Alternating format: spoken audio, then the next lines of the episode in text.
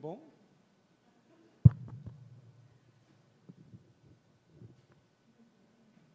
Bom dia, meus irmãos. Vamos dar início à nossa nossa aula escola dominical desta manhã. Vamos à presença do nosso Deus em oração.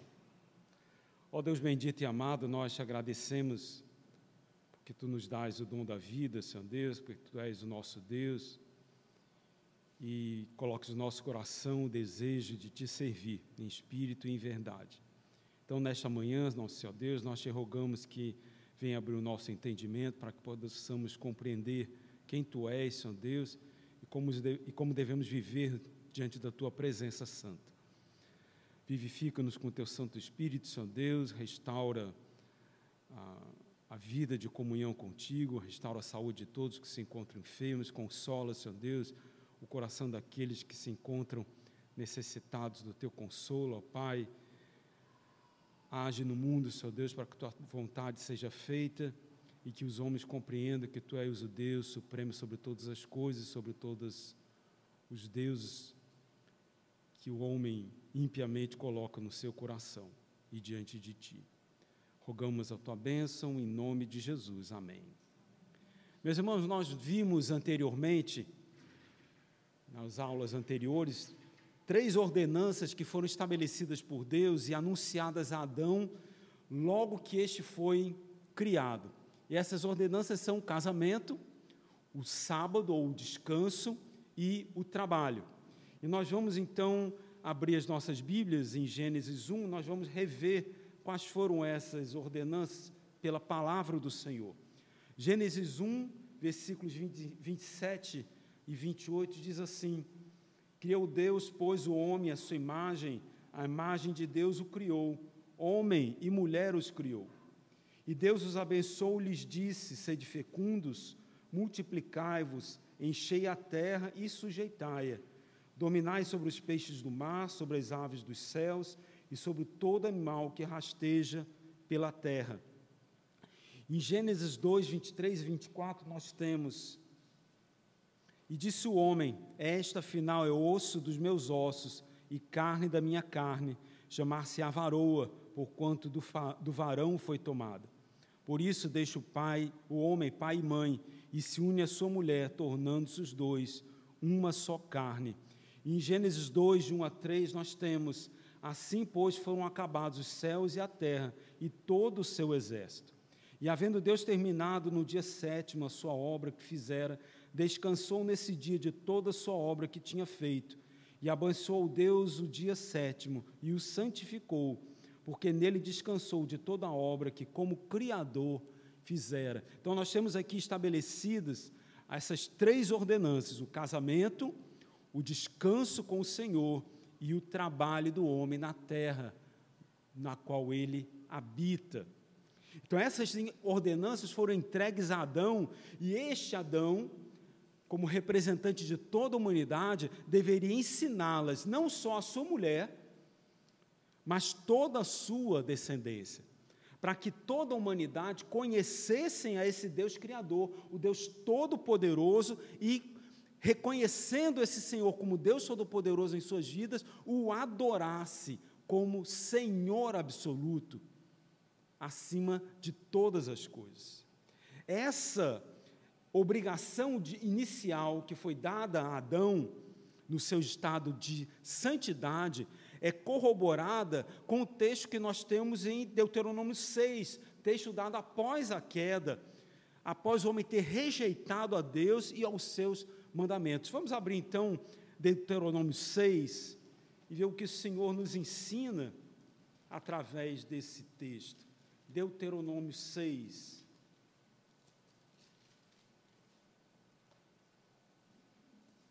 Diz assim nosso Deus: Estes, pois, são os mandamentos, os estatutos e os juízes que mandou o Senhor teu Deus, se te ensinassem, para que cumprisses na terra que passas para a possuir, para que temas ao Senhor teu Deus e guardes todos os seus estatutos e mandamentos, que eu te ordeno, tu e teu filho, e o filho de teu filho, todos os dias da tua vida, e que teus dias sejam prolongados. Ouve, pois, ó Israel, e atenta em os cumprires, para que bem te suceda, e muito te multipliques na terra que mana leite e mel, como te disse o Senhor Deus de teus pais. Ouve, Israel, o Senhor nosso Deus é o único Senhor. Amarás, pois, o Senhor teu Deus de todo o teu coração, de toda a tua alma, de toda a tua força. Estas palavras que hoje te ordeno estarão no teu coração. Tu as inculcarás a teus filhos, e delas falarás assentado em tua casa, e andando pelo caminho, e ao deitar-te e ao levantar-te. Também as atarás como sinal na tua mão, e te serão por frontal entre os olhos. E as escreverás nos umbrais da tua casa e nas tuas portas. Havendo-te, pois, o Senhor teu Deus introduzido na terra, que sob juramento prometeu a teus pais, Abraão, Isaque e Jacó, te daria grandes e boas cidades tu, que tu não edificaste, e casas cheias de tudo que é bom, casas que não encheste, e poços abertos que não abriste, vinhais e olivais que não plantaste, e quando comeres e te fartares, guarda-te para que não esqueças o Senhor que te tirou da terra do Egito, da casa da servidão. O Senhor teu Deus temerás, a ele servirás e pelo seu nome jurarás. Não seguirás outros deuses, nenhum dos deuses dos povos que houver à roda de ti, porque o Senhor teu Deus é Deus zeloso no meio de ti, para que a ira do Senhor teu Deus se não acenda contra ti e te destrua de, sobre a face da terra. Não tentarás o Senhor teu Deus como tentaste Massá. Diligentemente guardarás os mandamentos do Senhor teu Deus e os seus testemunhos e os seus estatutos que te ordenou. Farás o que é reto e bom aos olhos do Senhor, para que bem te suceda, e entres e possuas a boa terra, a qual o Senhor, sob juramento, prometeu dar a teus pais, lançando todos os teus inimigos diante de ti, como o Senhor tem dito. Quando teu filho, no futuro, te perguntar, dizendo: Que significam os testemunhos e, testa e estatutos e juízos que o Senhor nosso Deus vos ordenou? Então dirás a teu filho: Éramos servos de Faraó no Egito, porém o Senhor de lá nos tirou com poderosa mão. Aos nossos olhos fez o Senhor sinais e maravilhas, grandes e terríveis, contra o Egito e contra o Faraó e toda a sua casa. E dali nos tirou para nos levar e nos dar a terra que, sob juramento, prometeu a nossos pais. O Senhor nos ordenou cumpríssemos todos estes estatutos e temêssemos o Senhor nosso Deus para o nosso perpétuo bem, para nos guardar em vida, como tem feito até hoje. Será por nós justiça quando tivermos cuidado de cumprir todos estes mandamentos perante o Senhor nosso Deus, como nos tem ordenado. Diante desse texto, meus irmãos, que lemos em Deuteronômio 6, nós percebemos que há um mandamento, uma ordenança, uma exigência de Deus para todos os homens. Deus exige obediência.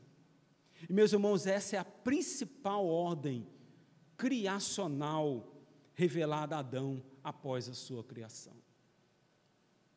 Não há.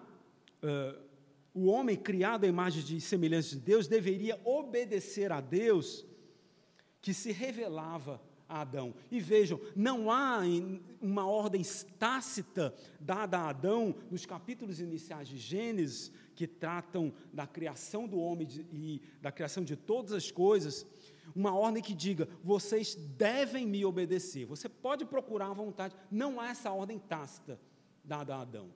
Vocês têm que me obedecer. No entanto, essa ordem velada ou subjetivada a, a, é, de Deus encontra-se gravada nos versículos 15 a 17 de Gênesis 1. Vejam lá. Gênesis 1, versículos 15.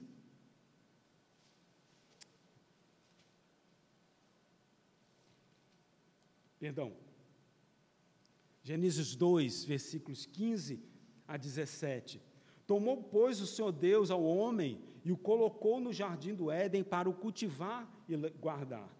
E o Senhor Deus lhe deu esta ordem: De toda a árvore do jardim comerás livremente, mas da árvore do conhecimento do bem e do mal não comerás, porque no dia em que dela comeres, certamente morrerás.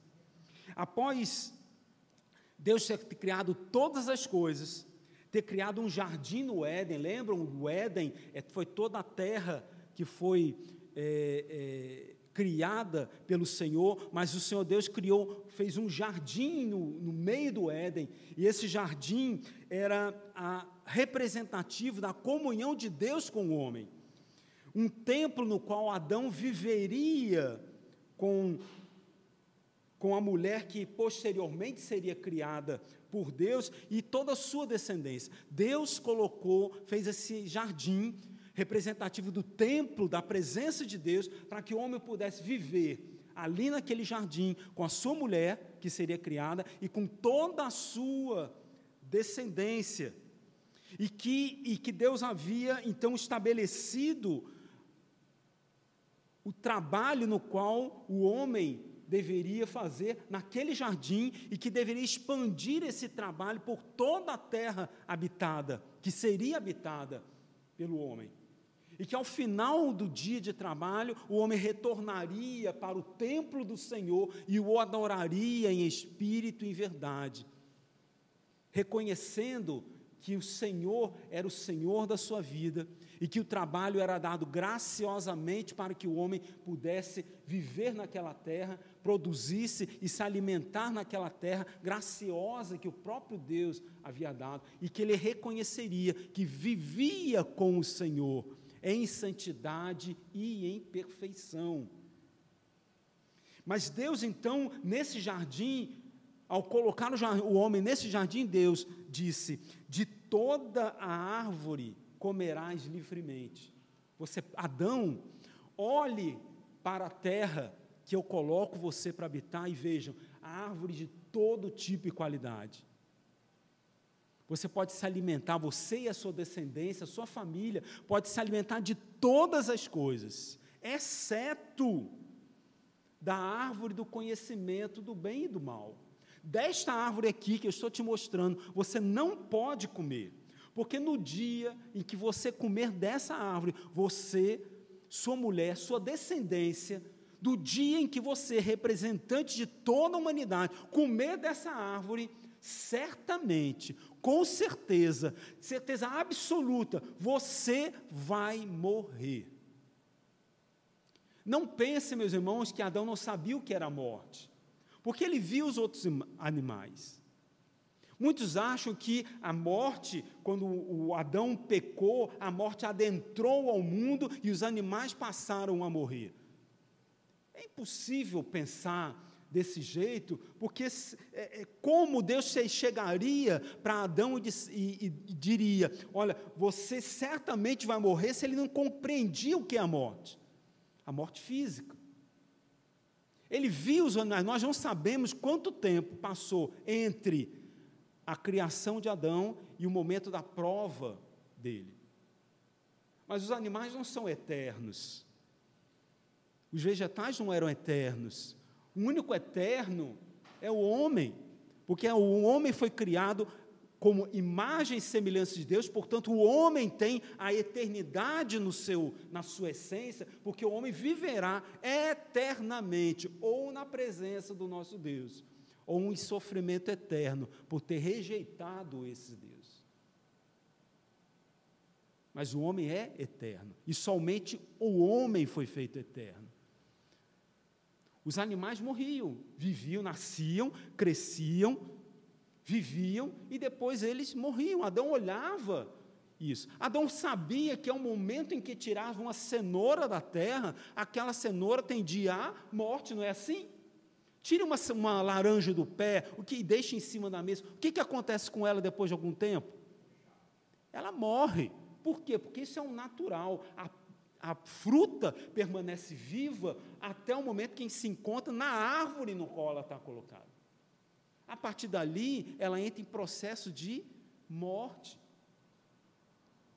E assim, Adão compreendia que se ele não obedecesse a Deus naquela prova que ele tinha dito, ele certamente morreria.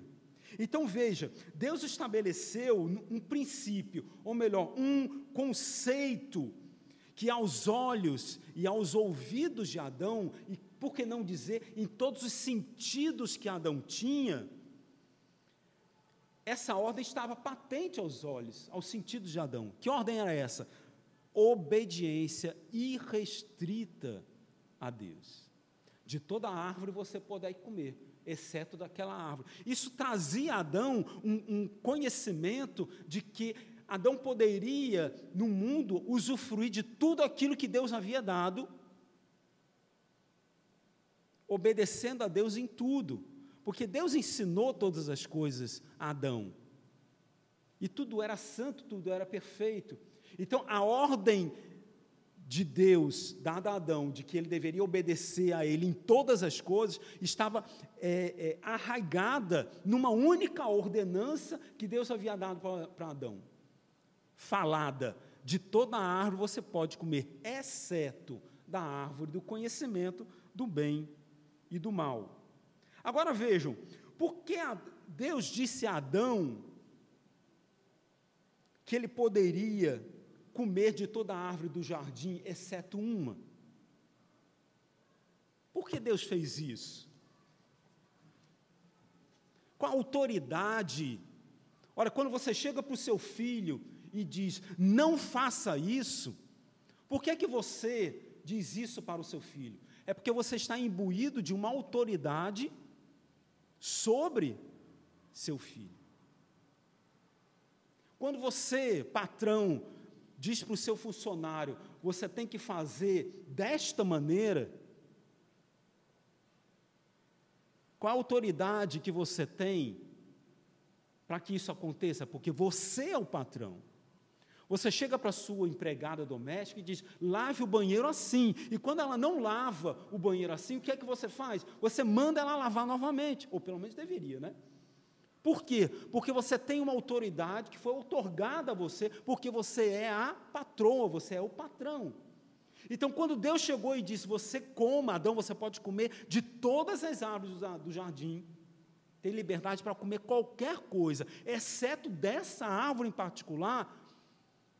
Deus fez isso porque ele tinha uma autoridade imbuída na sua própria essência, que era, ele era o criador de todas as coisas. Deus criou todas as árvores. Deus criou toda a terra. Então ele tinha autoridade para Adão de dizer: não coma dessa árvore, porque eu estou dizendo que você não coma dessa árvore. Deus, quer ver um outro exemplo? Deus chegou para o, para o homem e disse: De toda a erva do campo você comerá. A ordem, Deus deu uma ordem para o homem: você só vai comer vegetais. O homem era herbívoro. O homem era herbívoro. Logo depois, após a queda, o homem, porque havia pecado, renegou a Deus, e quando ele renegou, re, quando ele renegou a Deus, ele abandonou tudo aquilo que Deus havia determinado. O que o homem fez? Vocês acham que ele continuou comendo somente vegetais? Não. O homem ímpio, ele continuou comendo, ele olhou para os animais e disse: opa, isso aqui está bom de comer. E o, os homens ímpios come, começaram a comer os outros animais. No entanto, o povo de Deus, vejam como era a separação. Lembra quando a gente já, já, já discutiu sobre isso? O texto que fala do, do, que quando. Vamos ver aqui.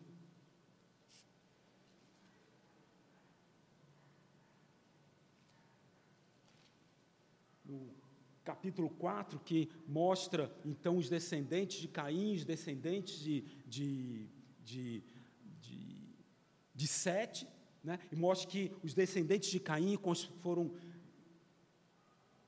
distantes, ah, foram pelo mundo e começaram a, se, a criar as suas famílias e começaram a expandir o seu território. Né? Então, mostra, a Bíblia mostra que há duas classes, então, de pessoas, os descendentes de Deus e os descendentes de, de, da serpente, os descendentes de Sete, os descendentes de Caim, cada um vivendo de formas completamente diferentes. E lá no final do versículo do capítulo 4, diz: A Sete nasceu-lhe também um filho, o qual pôs o nome de Enos. Daí se começou a invocar o nome do Senhor. Mas nós já estudamos que o verbo aqui ele está, foi traduzido de uma forma que nos leva a crer que a partir deste momento se passou a invocar o nome do Senhor. Mas nós já estudamos que a ordem de Deus era que o homem deveria adorá-lo no sábado. Então o homem trabalhava durante seu período de santidade, trabalhava seis dias, ao sétimo dia ele adorava ao Senhor em ajuntamento solene. E isso aconteceu após a queda, continua acontecendo após a queda, porque Adão e Eva, mesmo tendo pecado, agora eram, é, eles eram redimidos pelo sangue do Cordeiro. Eles eram salvos. E como salvos, eles então tinham o conhecimento da vontade de Deus, e como salvos deveriam então obedecer a Deus, e obedeciam a Deus aquilo que foi ordenado a Deus, por Deus, antes da queda, após a queda, eles continuaram a obedecer a Deus. Infelizmente, ainda com, agora com uma nova natureza dentro de si. Duas naturezas. Uma santa, que levava eles, impulsionava eles a viverem de acordo com a vontade de Deus, e uma natureza pérfida, pecaminosa, que fazia com que eles se desviassem do caminho. E a ação desse povo, descendentes de, de, de Sete, era assim, era uma constante prova. Como eu vou agir? Eu vou agir de acordo com a vontade de Deus ou vou agir de acordo, vontade, de acordo com a vontade do meu próprio pensamento? Já os ímpios, os descendentes de Caim, não agiam assim, porque eles só tinham um pensamento: pensamento pecaminoso, e eles só faziam o que era contrário à vontade de Deus. O que era que Deus já havia ordenado? Você coma somente a erva do campo. E sendo assim, o que os descendentes de Caim faziam? Exatamente aquilo contrário à vontade de Deus, então eles passaram a comer aquilo que não era para comer. Mas os descendentes de Sete, os filhos de Deus, comiam aquilo que Deus havia ordenado, e eles eram então vegetarianos. E a gente tem certeza que isso acontecia, porque com multiplicada a humanidade, Deus olhou para a terra e disse: é continuamente mal o desígnio do coração do homem, vou destruir tudo. E Deus olhou para a terra e olhou o seu servo, Noé. Vejam, Noé era filho de Sete descendente de Sete. E a descendência de Sete, toda ela, cumpria a vontade de Deus, mas tinham, lembram-se, lembrem-se, tinham duas naturezas, a pecaminosa e a santa. E havia um duelo íntimo dentro dessa, dessa descendência, como acontece conosco. Nós éramos ímpios, Jesus atuou na nossa vida, o Espírito Santo atuou na nossa vida, nós nos rendemos aos pés do Senhor, cremos que Jesus é o nosso Salvador, mas nós não somos completamente santos, nós continuamos a pecar, fazemos aquilo que não agrada a Deus. E da mesma forma, aqueles descendentes de Sete. No entanto, havia um que cumpria de uma forma mais absoluta a vontade do Senhor. A sua vida era uma vida realmente de santidade. Ele tudo que ele fazia, ele tentava fazer da melhor forma possível, porque ele fazia como se fosse para Deus. Ele vivia de uma forma completamente diferente, mesmo na comunidade na qual ele vivia, que era santa, mas ele a gente pode entre aspas dizer que ele era mais santo do que os outros. Porque ele evitava a todo custo pecar diante do Senhor. E Deus olhou então para Noé e disse: através de você, Noé, haverá uma nova humanidade. E Deus então destruiu todas as coisas. Deus anunciou um, um dilúvio.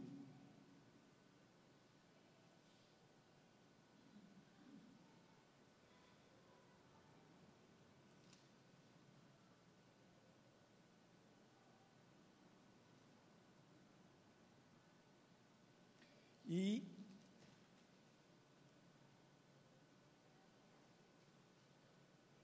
vamos ver, encontrar aqui. Então Noé foi, toda a humanidade foi destruída e somente Noé e a sua família ficou. E após então a Noé sair da arca, Deus chega para Noé e diz: agora você pode comer carne. Agora você pode comer carne. Vejam, fica assim, mas por que, que Deus fez isso? Porque, simplesmente porque Ele é o autor o Criador de todas as coisas. E o homem precisava entender que ele só poderia fazer aquilo que Deus ordenava ou permitia ao homem fazer. Até a saída de Noé da arca, Noé só poderia comer vegetais. Quando Noé saiu da arca, Deus chegou para ele e disse: Agora você pode comer carne. Agora você pode comer carne. Da mesma forma, Deus havia então determinado para o seu povo não comam animais imundos. Lembram lá nas estipulações da lei? Vários animais, na Bíblia encontra, não podem comer isso. São animais imundos. No entanto, no Novo Testamento, fica bem claro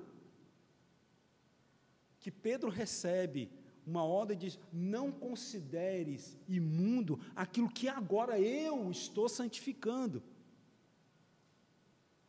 Não é mais imundo. Agora vocês podem comer qualquer coisa. Deus tem a primazia, a soberania, o poder, a autoridade de ditar para as suas criaturas o que eles podem e não podem fazer, o que devem e não devem fazer. E Deus mostrou exatamente isso para o homem. Deus determinou: você pode comer dessa árvore, não dessa, por quê? Porque eu sou o Criador de todas as coisas. Eu tenho autoridade porque eu sou o Criador. E disse Deus mais: não coma da árvore do conhecimento do bem e do mal, porque se você comer, certamente você vai morrer. E por que, que Deus disse isso? Sempre um motivo muito simples: porque Deus é o autor da vida. Quem criou a vida foi Deus, e somente Ele tinha autoridade de tirar a vida. Não coma dessa árvore, porque você, ser vivente, da forma que eu te criei, a minha imagem e semelhança. Mas do dia que você comer essa, dessa árvore, tenha certeza absoluta que você vai morrer. E tenha certeza que você vai morrer, porque sou eu que estou dizendo para você. O Criador de todas as coisas. Aquele que dá vida. Adão, você não consegue dar vida a ninguém, a nada. Você não consegue criar nada com as suas próprias mãos. Quem criou, fui eu. Quem concedeu vida, fui eu. Olha, e fico bem claro isso, que logo depois que Deus colocou Adão no jardim e deu essa ordem a Adão, o que que deu Adão? O que que Deus fez com Adão? Disse: "Agora nomeie todos os animais". E ao você nomear, nós já estudamos isso, ao você nomear todos os animais, você vai perceber que está faltando alguma coisa que lhe seja correspondente.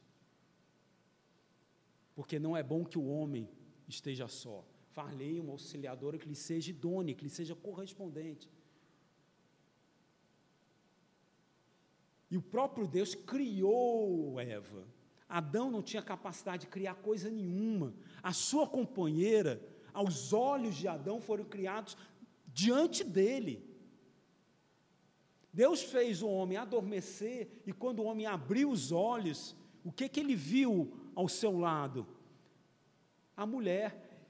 E então Adão pôde dizer claramente: esta, afinal, é osso dos meus ossos, carne da minha carne, chama-se a varoa, porque do varão foi tomado, foi tomada.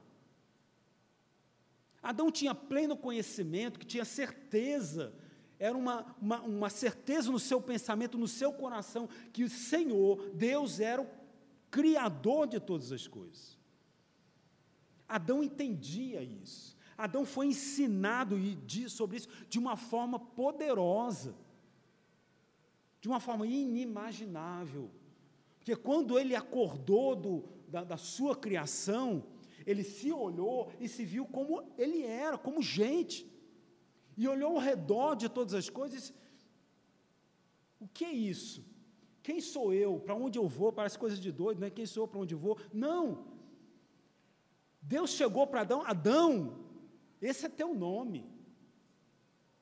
E eu te nomeio porque eu tenho autoridade para nomear você. Teu nome é Adão. Teu nome é humanidade. Fui eu que te criei da forma como você é e criei todas as coisas. Adão tinha conhecimento, certeza absolutamente disso. Adão sabia que Deus era o El Shaddai, era o Deus Todo-Poderoso.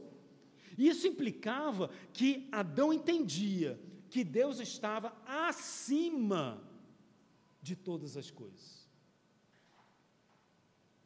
Adão tinha pleno conhecimento de que Deus, aquele que conversava com ele na viração do dia, estava acima de todas as coisas.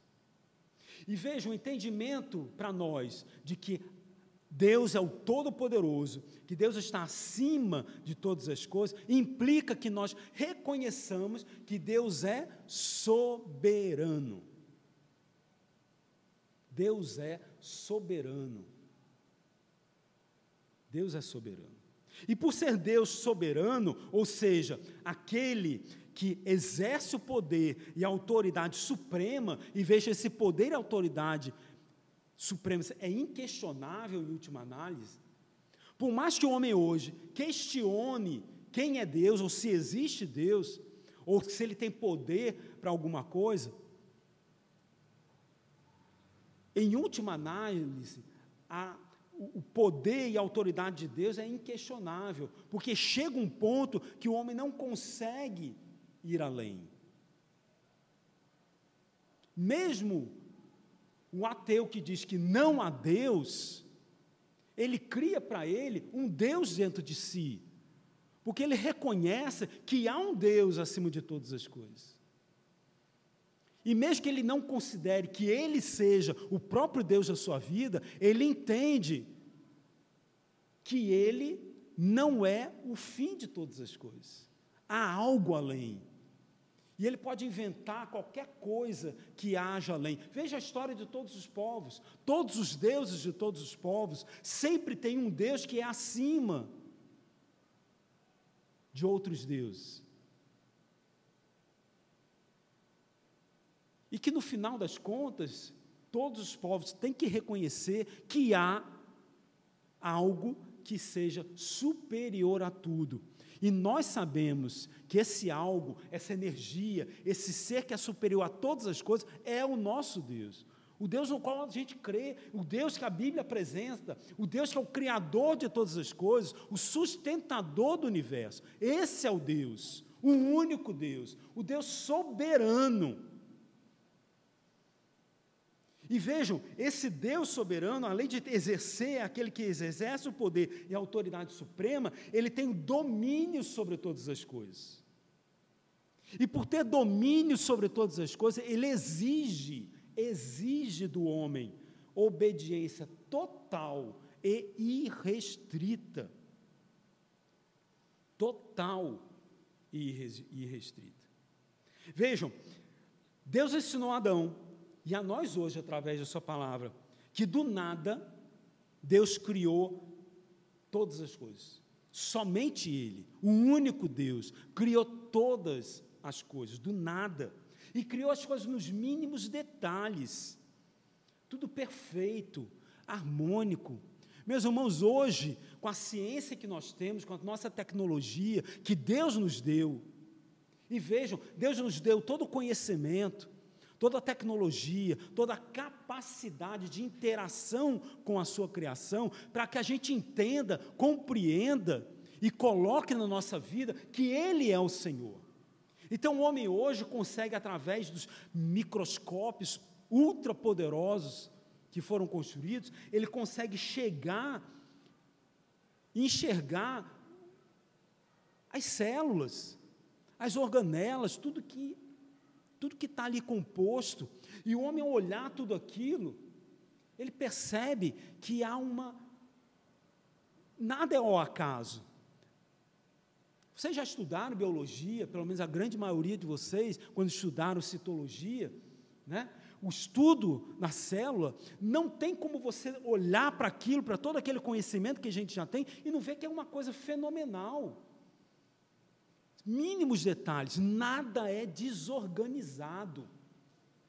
Tudo é absolutamente feito de uma forma poderosa, harmônica, perfeita. Quem é que criou todas essas coisas? Deus Todo-Poderoso.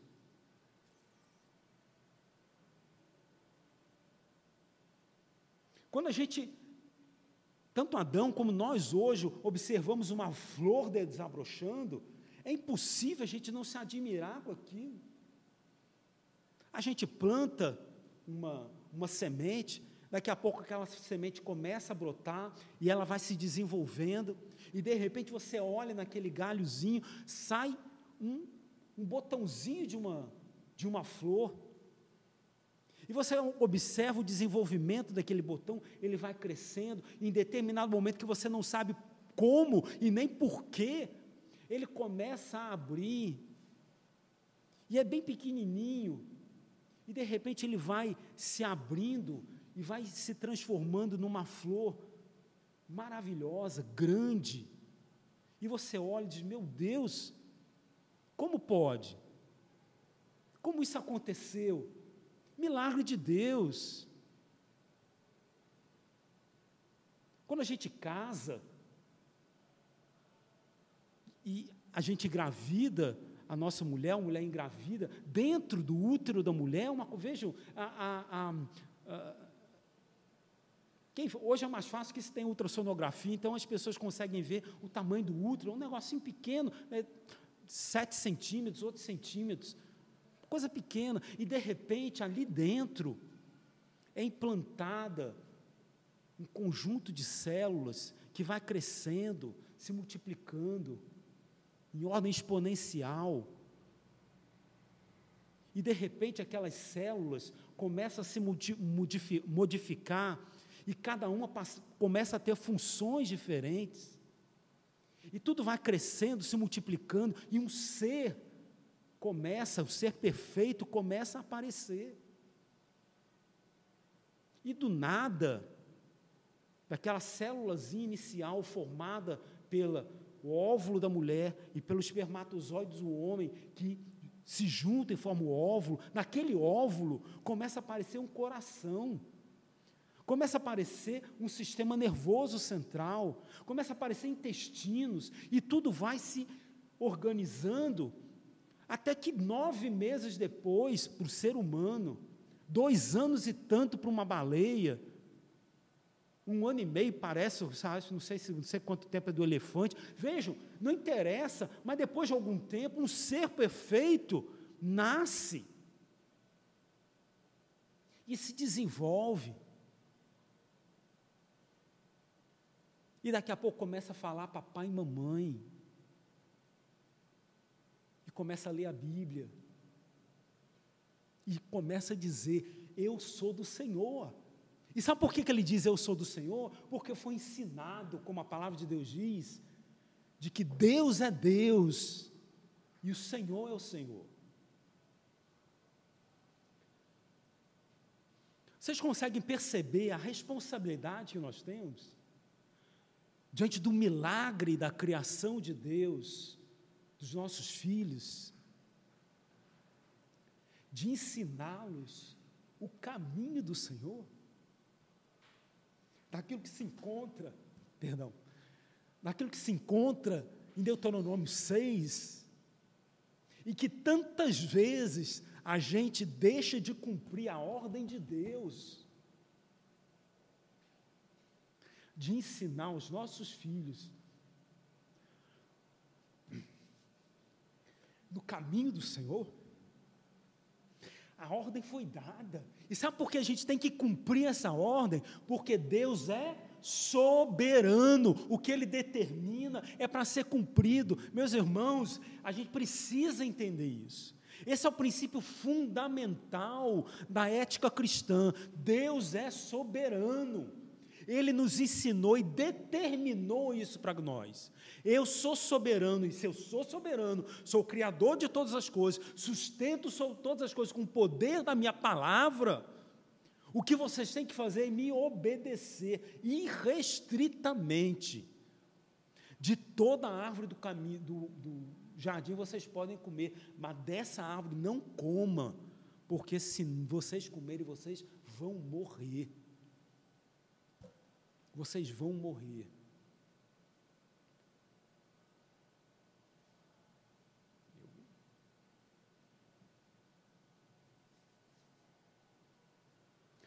Meus irmãos, é difícil para nós entendermos a soberania de Deus. Aliás, é difícil nós entendermos soberania. Porque o homem, quando pecou, quando ele rejeitou a Deus, ele não simplesmente rejeitou a Deus, ele rejeitou tudo aquilo que Deus havia dito e determinado para o homem. E infelizmente nós, mesmo salvos, redimidos pelo sangue de Jesus, nós continuamos rejeitando a Deus. Porque Deus nos fez então agora salvos, redimidos, mas com duas naturezas que duelam continuamente dentro de nós. Para que a gente firme um conceito dentro do nosso coração para Deus, esse conceito não existe. Porque Deus nos escolheu. Nós somos dele. Somos povo dele. Mas nós temos que nos reconhecer como povo de Deus. Nós temos que reconhecer que Deus é o nosso Deus. Nós não precisamos provar para Deus que nós somos dele, porque nós já somos dele. Foi ele que nos fez, foi ele que nos escolheu. Foi ele que nos tirou do jugo da servidão do pecado, nos trouxe para o reino da sua luz. Nós já estamos nele, nós somos dele. Mas nós temos que provar para nós mesmos que aquele Deus que nos remiu, que nos tirou do pecado, é o nosso Deus que Ele tem total poder na nossa vida, total poder na nossa vida. Todas as nossas ações, todos os nossos pensamentos, tudo aquilo que a gente almeja, quer e faz, tem que estar subordinado, completa e irrestritamente ao poderio desse Deus Criador, soberano sobre todas as coisas.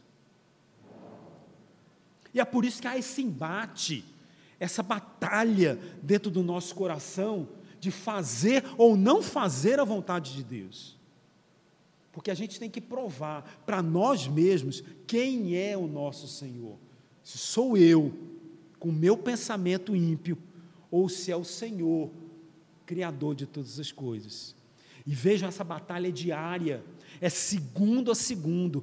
Todo passo que a gente der, a gente tem que colocar e parar e pensar em quem, a quem eu vou seguir. A quem eu vou colocar o meu anseio, a minha dúvida? Então, esse princípio de soberania de Deus, o autor de todas as coisas, o soberano sobre, sobre todas as coisas, tem que estar no nosso coração, para que a gente passe a viver de acordo com a vontade dEle, porque a vontade dEle é soberana. Nós podemos fazer coisas erradas, seguir por caminhos tortuosos, mas tudo redunda para a glória de Deus, porque Ele já determinou, a vontade dele é absoluta. Eu posso, como salvo, continuar pecando. Porque eu tenho essa disposição dentro de mim. E eu vou pagar por isso. Eu vou ser responsável por cada erro, por cada pecado, por cada atitude errada, por cada palavra vã, pensamento errado que eu tive durante toda a minha vida. Eu sou responsável por isso, mesmo sendo salvo, eu sou responsável pelo pecado que eu pratico.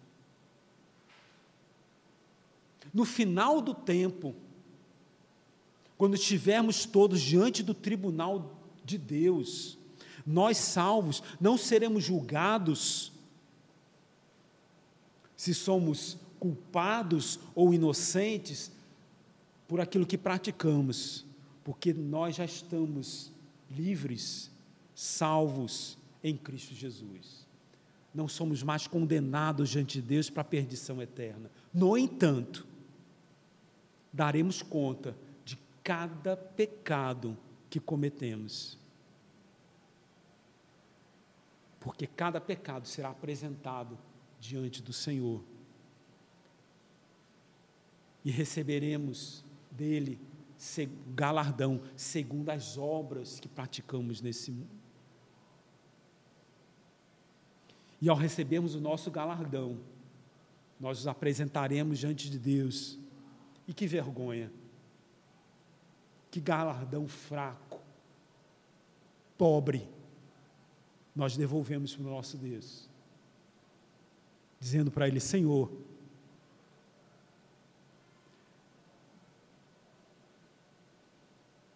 sangue do teu filho me salvou. Mas minha vida foi tão errada. Olha o que eu apresento para ti. Perdão, Senhor.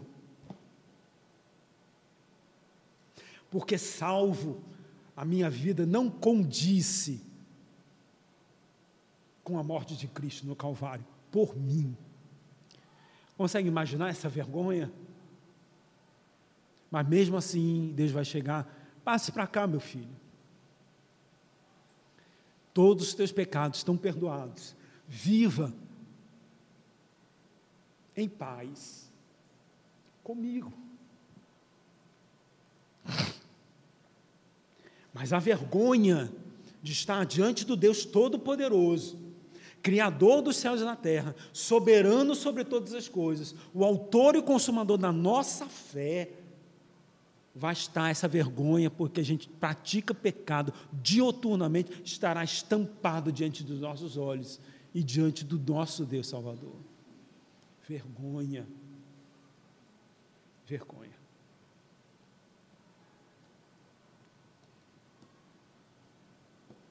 Então veja, é difícil nós aceitarmos soberania, porque nós rejeitamos a Deus. Nós perdemos a capacidade com a queda de aceitar a Deus como Senhor. Nós decidimos com a queda sermos senhores da nossa vida. Deus é tão gracioso que nós, os seus escolhidos, recebemos de Deus uma nova capacidade, uma nova liberdade, conforme nós já estudamos, uma nova disposição moral de agora então seguir a vontade de Deus. Tudo pela graça. Mas ainda a gente tem dentro de nós a rejeição a Deus como Senhor. E por isso que a gente não compreende soberania, porque a gente não quer aceitar que Deus é supremo sobre todas as coisas, que é soberano sobre a nossa vida. Há exemplos na nossa vida, na história da humanidade, que mostram como a soberania funciona. E mesmo assim a gente não aceita, não consegue aceitar a soberania. Um desses exemplos é aquilo que acontecia na Idade Média. Vocês conhecem a Idade Média e sabem como era o, o, o sistema de distribuição de terras. Né? Então havia, havia o feudo. E o feudo tinha o seu feudal. O seu feudal era o, o dominador sobre aquela porção de terra. Ele era o dono. E ele tinha autoridade irrestrita sobre aquela terra. Só trabalhava naquela terra quem ele deixava trabalhar naquela terra. Só entrava nos seus domínios quem ele permitia que adentrasse os seus domínios e vivesse nos seus domínios. A produção que era feita não era de quem fazia, era dele, mas ele permitia que os seus trabalhadores pudessem ficar com uma parte da produção. Mas ele era o dono, era o senhor absoluto. E ele era o senhor da vida e das atitudes de quem habitava o seu feudo. A jovenzinha, então, quando ia se casar, virgem, arranjava lá o seu marido, acertava o, o, casamento, só poderia casar com autorização, as pessoas só podiam casar com autorização do senhor feudal. Porque se ele determinasse que aquele jovem não poderia casar com aquela mulher, ou aquela mulher não poderia casar com aquele jovem, não havia casamento. Porque era ele que determinava. E além disso, aos noivos se apresentarem diante do senhor feudal, ele dizia: a primeira vez da sua noiva é minha, porque ela pertence a mim. A sua noiva pertence a mim. A virgindade dela é minha. Então eu serei o primeiro homem da vida dessa mulher. Obviamente que para a gente isso hoje é um negócio absurdo. Mas por que isso acontecia? Porque o senhor feudal era o soberano, ele era o dono, ele tinha o domínio, ele tinha o poder, ele podia todas as coisas. E quando alguém se levantava contra a autoridade, o desejo, a vontade desse senhor feudal, era dizimado. Há inúmeros filmes que retratam exatamente isso. Quantas guerras, quantas pessoas morreram porque se levantaram contra a soberania do senhor feudal? Obviamente, meus irmãos, que é uma soberania levada ao pecado. Não é a soberania santa do nosso Deus que faz tudo perfeito, tudo santo. Mas nós entendemos quando a gente olha o, o, o, a história e vê que isso acontecia, a gente até chega, não, naquele momento era assim que funcionava e estava certo, a gente aceita a soberania, mas não compreende a soberania. E vejam, para não ficar só na, na, na história mundana, na história secular, na própria palavra de Deus, mostra um episódio que atenta, mostra muito bem a soberania exercida pelo homem. Abram suas Bíblias em 2 Samuel.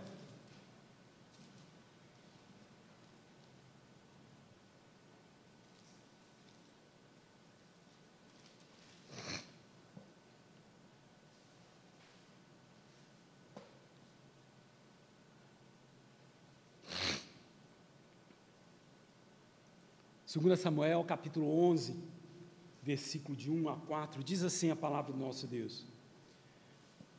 Decorrido um ano do tempo em que os reis costumam sair para a guerra, enviou Davi a Joabe e seus servos com ele e a todo Israel, que destruíssem os filhos de Amon e sitiaram Rabá. Porém Davi ficou em Jerusalém. Uma tarde, levantando-se Davi do seu leito, Levantou-se Davi do seu leito e andava passeando no terraço da casa real. Daí viu uma mulher que estava tomando banho. Ela era muito formosa. Davi mandou perguntar quem era. Disseram-lhe: É Batseba, filho de Eliã e mulher de Urias, o Eteu.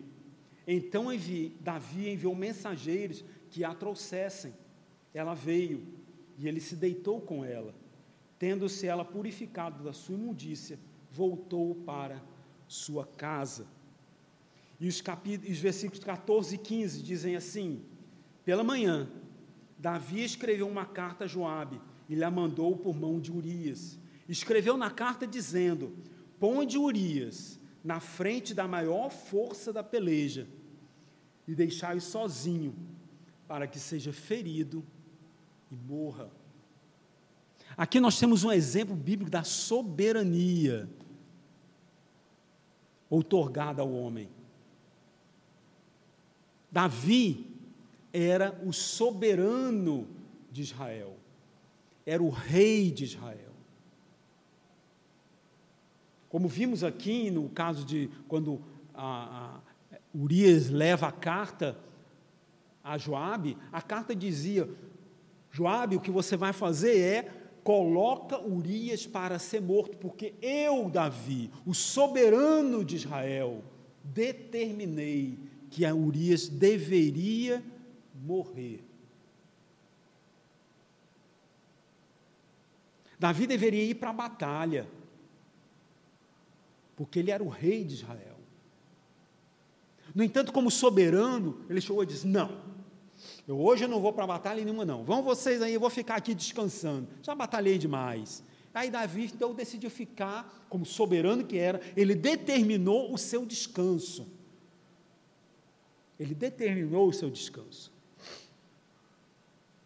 E ele ficou lá, quieto, tranquilo, e de repente ele começa a passear pelo, pelo, pela varanda do seu palácio e vê uma mulher. E a desejou.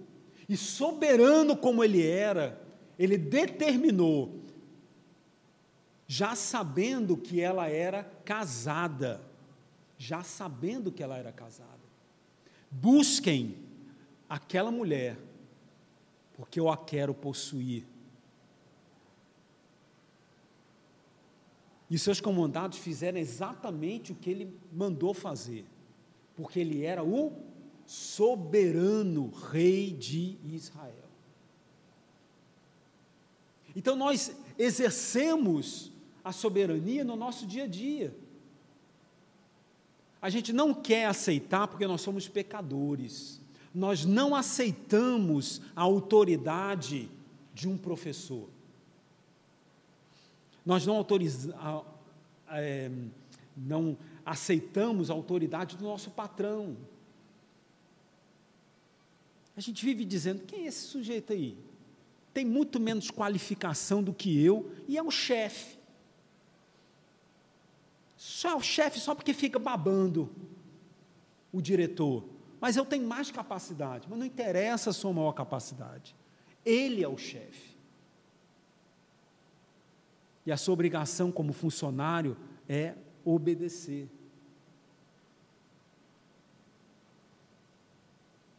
Deus chegou para a gente e disse: guardem o meu dia santo, me adorem em, em congregação santa, convocada para esse fim. E o que, que a gente faz? Vou nada para a igreja. Não, não, hoje eu estou cansado, não vou para a igreja, não. Está chovendo. Está né? Chovendo.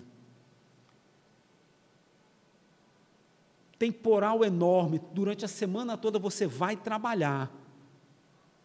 Porque se você não trabalhar, você vai receber falta.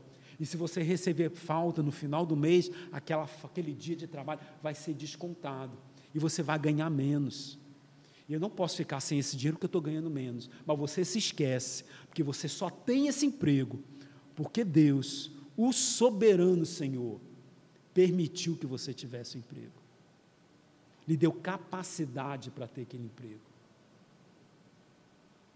Deus coordenou todas as peças do, da sociedade, as peças do, do, do quebra-cabeça, de forma tal que você tem aquele emprego, porque Ele determinou.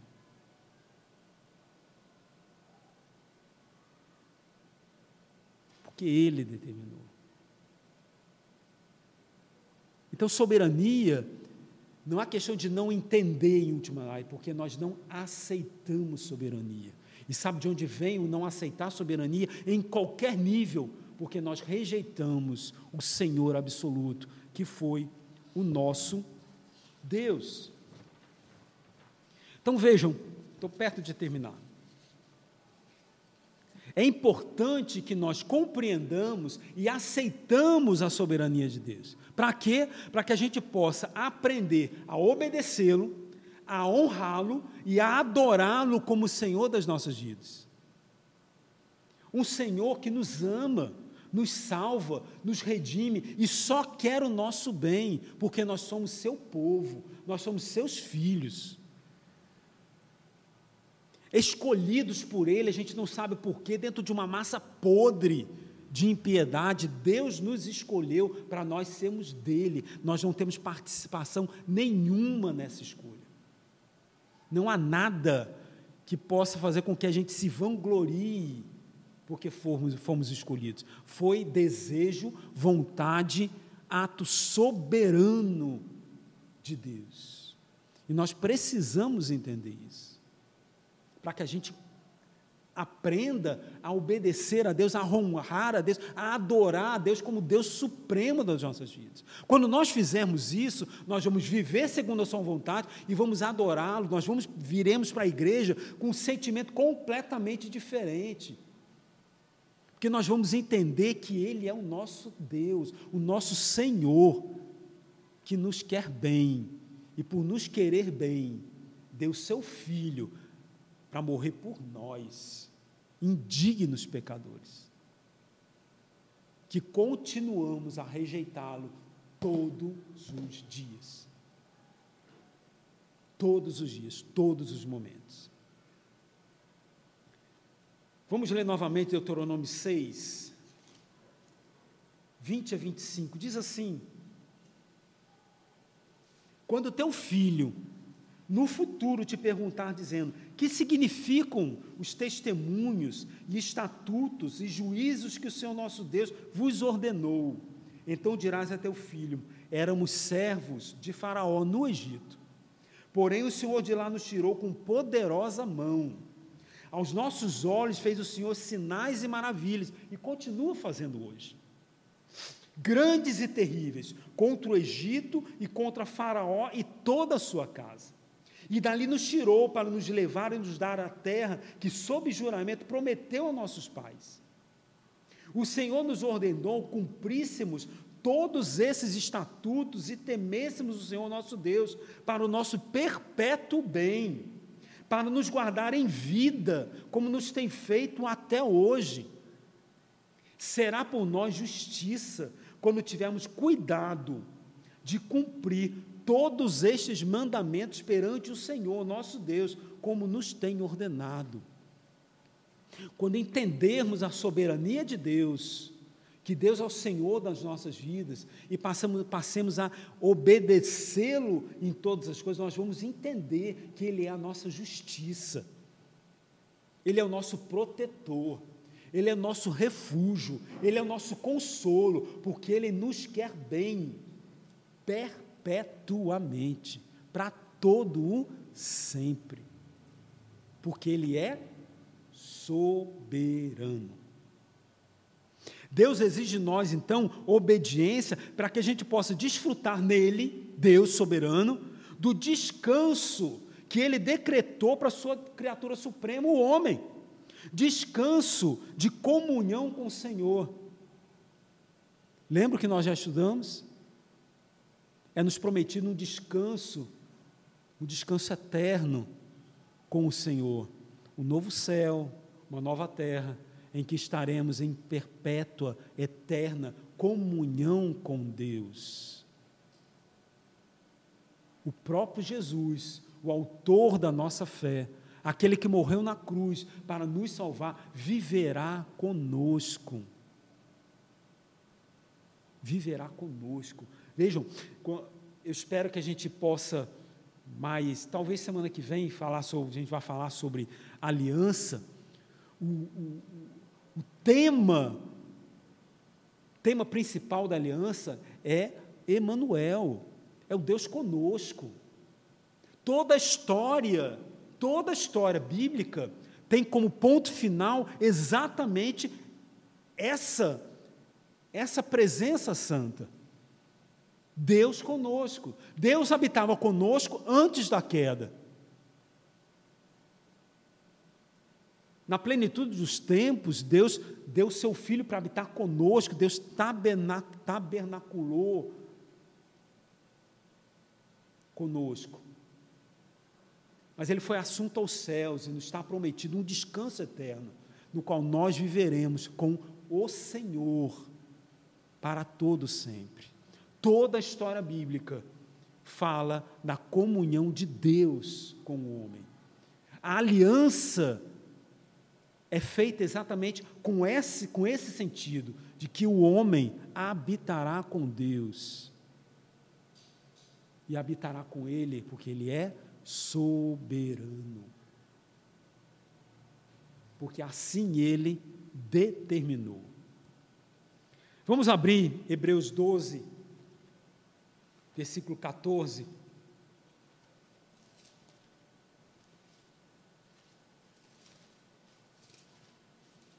Hebreus 12, 14, diz assim a palavra do nosso Deus: Segui a paz com todos e a santificação, sem a qual ninguém verá o Senhor. Veja, santificação é o processo de aprender a viver em obediência ao Senhor. Quem não for santo não verá a Deus. Quem não for santo não verá a Deus. Não vendo a Deus, não participará do descanso eterno que é prometido a nós. Então, o processo de santificação é um processo diário, dioturno, no qual a gente vai pesando a balança do nosso coração nas nossas duas disposições morais: o pecado a pecaminosidade e a santidade. Quem diante, ou o que diante de determinada situação terá mais peso? Norteará a nossa vida? Ao continuamente escolhermos o, o, o, o peso da santidade, a gente vai abandonando o pecado. Isso acontece dia a dia, dia a dia. Em cada situação. Em cada situação a gente vai, passa por ela, peca diante do Senhor. Mas o Espírito Santo age na nossa mente e diz: paz, não faça isso. E logo em seguida a gente passa pela mesma situação. E o Espírito Santo fala conosco novamente. Até que chega uma hora em que o peso da balança pende mais para a santidade e a gente então obedece a Deus naquela situação. E mais uma vez aquela situação acontece na nossa vida. E mais uma vez a gente obedece ao Senhor. Até que fica fácil obedecer ao Senhor naquela situação. E isso é o processo de santificação. É a gente aprender a obedecer ao Senhor durante a vida que Deus determinou que nós vivêssemos aqui nessa, nessa terra. Nós nos santificamos à medida que obedecemos aos mandamentos do Senhor. Se nós não formos santos, nós não podemos viver em comunhão com Ele, nesse descanso reservado para Ele. Então percebam o, o, o ponto de ética em que nós estamos. Não adianta nós determinarmos a forma como cada um vai viver. Nós precisamos compreender o que Deus quer da nossa vida. Não adianta uma igreja criar regras de conduta, porque essas regras vão ser quebradas pelos membros da igreja. E essas regras só não serão quebradas quando a igreja, como quando o corpo de Cristo entender quem é Deus, quem foi Cristo, o que ele fez para cada um de nós e a responsabilidade que nós temos de servir a esse Deus todo-poderoso. Então, ao longo do nosso estudo de ética, nós não vamos traçar regras de conduta, porque não adianta traçar regras de conduta. A gente precisa entender aquilo que a palavra de Deus nos diz como a melhor forma de ação na nossa vida, que é o que condiz com a vontade soberana do nosso Deus. E a gente tem então que pesar as nossas atitudes para viver de acordo com a vontade do nosso Senhor. Deus chegou para a gente na sua palavra e disse: sede santos. Por quê? Porque eu, o Senhor, sou santo. Vocês salvos têm que ser santos porque eu, o autor da vida de vocês, o autor da fé de vocês, aquele que salvou vocês, sou santo. Vocês não têm condições de viver na minha presença se não forem em, se não for em santidade. Portanto, sejam, sejam santos porque eu sou santo. Para viver ao meu lado, comigo, só pode viver em santidade de vida. E para que a gente vive em santidade de vida, qual é a nossa responsabilidade? Pesar a balança, pesar nossas atitudes, pesar os nossos atos e pensamentos. A quem eu vou servir? Ao pecado que dita a minha vontade? Ou à santidade que é ditada pelo Senhor?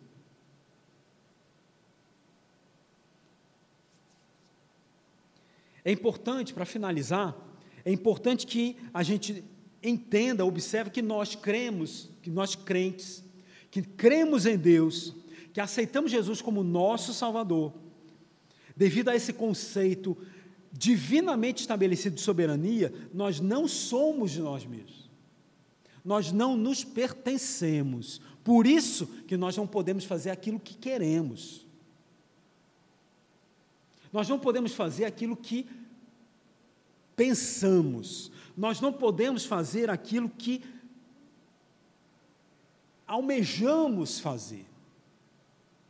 Nós não podemos olhar, ouvir, tocar naquilo que nós queremos.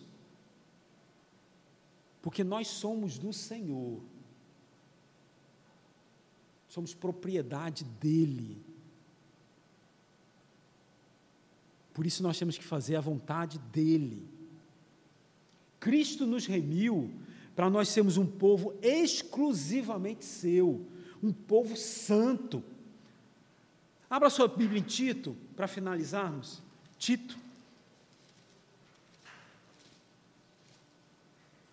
Tito 2, de 11 a 14, diz assim: Porquanto a graça de Deus se manifestou salvadora a todos os homens, educando-nos para que, renegadas a impiedade e as paixões mundanas, vivamos no presente século sensata, justa e piedosamente, aguardando a bendita esperança e a manifestação da glória do nosso grande Deus e Salvador Jesus Cristo o qual a si mesmo se deu por nós, a fim de nos remirmos de toda iniquidade e purificar para si mesmo um povo exclusivamente seu, zeloso de boas obras. Que o Senhor nos abençoe, nos guarde, que nós possamos glorificar, honrar e adorar o nosso Deus como único Senhor nas nossas vidas soberano sobre toda a criação, sobre a nossa vida, sobre o nosso pensamento, sobre o nosso olhar, sobre o nosso ouvir, sobre o nosso pensar, sobre a nossa vida. Que Deus nos abençoe e guarde. Amém.